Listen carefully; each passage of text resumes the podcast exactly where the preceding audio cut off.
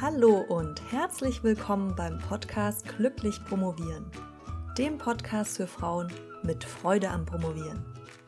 Mein Name ist Dr. Marlies Klamt und ich freue mich, dass du heute dabei bist. Hallo und herzlich willkommen zur zehnten Folge vom Podcast Glücklich Promovieren, in der es um ein Thema geht, das bei dir höchstwahrscheinlich bisher nicht positiv besetzt ist nämlich um Kritik, beziehungsweise genauer gesagt den Umgang mit dieser. Meistens ist Angst das Gefühl, das wir mit Kritik verbinden, auch weil wir als erstes an negative Kritik denken und erst im Nachgang daran, dass sie auch positiv ausfallen kann. Kritik an deinem Promotionsvorhaben ist von Anfang an ein Thema und wird dies bleiben, bis du deine Doktorarbeit abgeschlossen hast und darüber hinaus. Denn während deiner gesamten Promotionszeit bist du Kritik ausgesetzt. Sobald du zum ersten Mal jemandem dein Promotionsthema vorstellen musst, wenn du dann dein Exposé einreichst, wenn du die ersten Kapitel abgibst, wenn du einen Vortrag auf einer Konferenz hältst und wenn du deine Promotion einreichst und dich dann schließlich bei einem Verlag bewirbst. Und dann hört es immer noch nicht auf, denn auch wenn du nach der Veröffentlichung die Rezension zu seinem Buch liest, bist du mit Kritik konfrontiert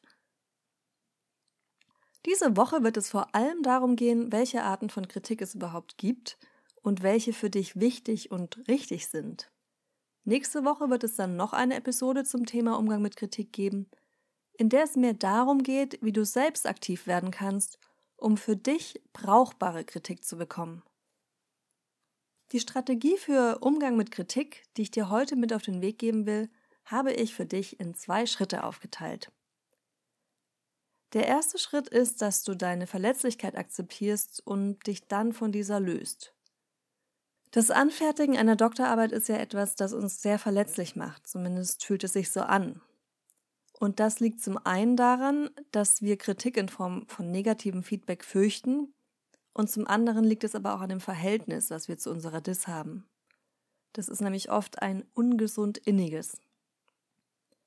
Wir identifizieren uns so sehr mit unserer Arbeit, mit der wir ja auch unglaublich viel Zeit verbringen und für die wir alleine verantwortlich sind, dass die Grenzen zwischen uns und unserer Dissertation irgendwann verschwinden. Wie so eine ganz ungute Paarbeziehung also. Und dass diese Grenzen verschwinden, schlägt sich dann auch wiederum darauf nieder, wie wir uns fühlen, wenn jemand den heiligen Gral beschmutzt und nicht alles toll findet, was wir da allein im stillen Kämmerlein produziert haben. Das ist übrigens häufig auch bei anderen Lebensbereichen der Fall, aber bei der Doktorarbeit ist es besonders extrem. Wir nehmen sie häufig als Gradmesser und zwar nicht nur für unsere wissenschaftliche Befähigung, sondern auch dafür, was wir als Person wert sind und das ist das wirkliche Problem. Wenn du das jetzt so deutlich vor Augen oder vielmehr vor Ohren geführt bekommst, dann fällt dir das sicher schnell auf, dass das eine übertriebene Haltung ist und sicher keine, die dir gut tut. Aber genau da liegt ja das Problem. Während du selbst tief in der Situation drin steckst, ist es häufig schwierig, eben diesen Schritt zurückzutreten und etwas mit ein bisschen mehr emotionalem Abstand zu betrachten. Führe dir also vor Augen, dass du nicht deine Dis bist, auch wenn sich das manchmal so anfühlen mag, und dass dein Wert als Person nicht an den Wert deiner Promotion gekoppelt ist. Immer wieder, wenn du dich nach negativer Kritik oder vielleicht auch schon wenn du dir diese nur vorstellst, in ein Gefühl von ich bin nichts wert und ich kann nichts reinsteigest, sag dir das Mantra auf, ich bin nicht meine Dis. Stattdessen sage dir selbst, dass du zwar nicht vollkommen bist, aber eine Lernende und dass du gut bist, so wie du bist. Hänge dir am besten zur Erinnerung ein Post-it auf deinen Kalender oder auf deinen Schreibtisch, auf dem steht, ich bin nicht meine Dis. Denn wenn du es schaffst, deinen Wert als Person vom Wert deiner Dis zu entkoppeln, dann kannst du viel gelassener und sachlicher mit möglichen Kritikpunkten umgehen. Der zweite Schritt besteht darin, gute von schlechter Kritik unterscheiden zu lernen. Mit gut oder schlecht meine ich nicht positiv oder negativ. Es kann durchaus auch gute negative Kritik geben, also für dich gutes, aber in der Sache negatives Feedback. Denn Kritik ist dann gut, wenn sie dich weiterbringt. Unabhängig davon erstmal, ob jetzt jemand das, was du machst, gut oder schlecht findet.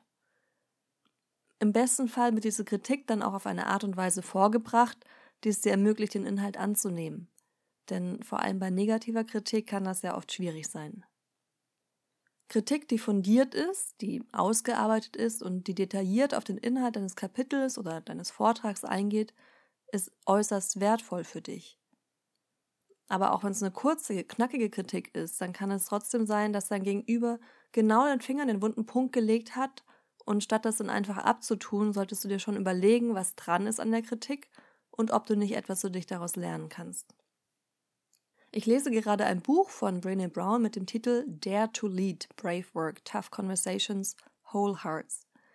In diesem Buch geht es weder ums Promovieren noch speziell ums Kritisieren, aber ich habe darin trotzdem einen Satz gelesen, den ich gerne mit dir teilen möchte, weil ich finde, dass er im Hinblick auf das Thema der heutigen Podcast-Folge ganz gut passt. Brené Brown schreibt in Bezug auf die Kommunikation, Clear is kind, unclear is unkind. Sei also dankbar dafür, wenn du klare, eindeutige Kritik bekommst. Dann weißt du zumindest, woran du bist. Selbstverständlich wäre es schön, wenn die klare Kritik nicht nur nützlich, sondern auch noch wertschätzend formuliert ist. Aber auch bei nicht freundlich vorgebrachter und negativer Kritik kannst du dich fragen, ob nicht doch etwas drinsteckt, was sie für dich gut macht und was du aus dem Feedback ziehen kannst. Denn Kritik kann ein wirklich starker Motor für Wachstum und Verbesserung sein, wenn sie dich auf die Punkte verweist, auf denen noch Nachbesserungsbedarf besteht. Kritik bietet dir die Möglichkeit, deine Arbeit zu verbessern und sie noch besser, noch fundierter zu machen, als sie es bereits ist. Denn, und das finde ich eine besonders schöne Vorstellung, im Prinzip zapfst du ja bei Kritik das Wissen eines anderen Menschen an und im Fall deiner Betreuerin von jemandem, der schon viel mehr Erfahrung im wissenschaftlichen Arbeiten hat. Und ich finde das so ein schönes Bild, weil das die Perspektive ein bisschen verschiebt. Nämlich weg von jemandem, der sich unter Schlägen duckt, um es mal dramatisch auszudrücken, und hin zu jemandem, der mit offenen Händen und dankbar Verbesserungsmöglichkeiten empfängt. Im Gegensatz zu guter Kritik definiere ich schlechte Kritik hingegen als wenig durchdachte Kritik. Ob dir nun ein so geht das aber nicht ohne nähere Erläuterung hingerotzt wird oder ein unfundiertes alles wunderbar, bei dem du nicht einmal weißt, ob die Person deinen Text überhaupt gelesen hat oder nicht. Beides ist Kritik, mit der du wenig anfangen kannst. Es fehlen die Anhaltspunkte dazu, was du verbessern kannst, wo konkret Änderungen notwendig sind und aber auch was schon gut funktioniert und eben was nicht. Und gerade von der Person bzw. den Personen, die deine Arbeit betreuen und die sie auch später bewerten werden, kannst du schon auch erwarten, dass sie dir fundierte Kritik geben. Das Ziel ist es also, dass du lernst zu unterscheiden zwischen dem Wie, also der Art, wie du kritisiert wirst, und dem Inhalt, also dem Was, wofür du kritisiert wirst, und dann mit etwas mehr emotionalem Abstand das für dich Wichtige aus der Kritik herausziehen und als Ansporn für Verbesserung nehmen kannst.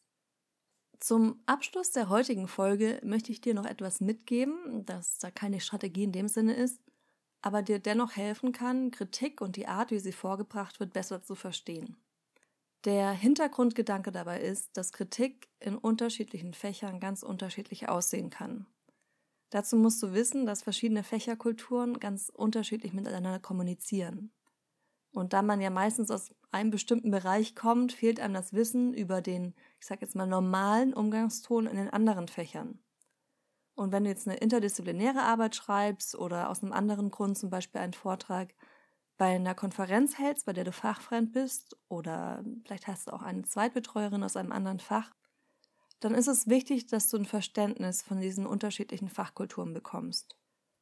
Der Umgangston, der in deinem Fach normal ist, muss nämlich in anderen Fächern nicht ähnlich sein, der kann ganz anders sein. Denn unterschiedliche Fächerkulturen haben unterschiedliche Arten, Feedback zu äußern. Vergiss das bitte nicht. Das heißt, wenn du zum Beispiel aus einem Fach kommst, wo mehr Wert auf einen netten und wertschätzenden Umgang miteinander gelegt wird, und dann auf eine Tagung von einem Fach gehst, in dem eher ein, sagen wir mal, rauer und truppiger Umgangston vorherrscht, dann kann negative Kritik am eigenen Projekt viel gravierender von dir ausgelegt werden, als sie tatsächlich gemeint und zu bewerten ist. Ein solcher Culture Clash ist mir zum Beispiel mal widerfahren, als ich ein Bewerbungsgespräch für ein Stipendium hatte. Und ich benutze absichtlich das Verb widerfahren, denn ich kann dir sagen, es war keine schöne Begegnung und ich hätte das Verhalten meines Gegenübers damals viel besser einschätzen können, wenn ich die andere Fachkultur besser gekannt hätte oder in dem Fall überhaupt gekannt hätte. So, nach diesem kleinen Exkurs hoffe ich, dass du bereits ein wenig die Angst vor Kritik verloren hast, beziehungsweise für dich erkannt hast, welches Potenzial Kritik dir bietet. Nächste Woche geht es dann weiter mit Teil 2 zum Umgang mit Kritik. Im zweiten Teil wird es weniger um deine Haltung zu Kritik gehen und mehr darum, wie du selbst aktiv werden kannst, um Kritik zu bekommen, mit der du auch tatsächlich etwas anfangen kannst. Wenn dir diese Folge gefallen hat, dann freue ich mich sehr, wenn du sie mit 5 Sternen bewertest. Wir hören uns nächsten Mittwoch und bis dahin freudiges Promovieren. Deine Malis.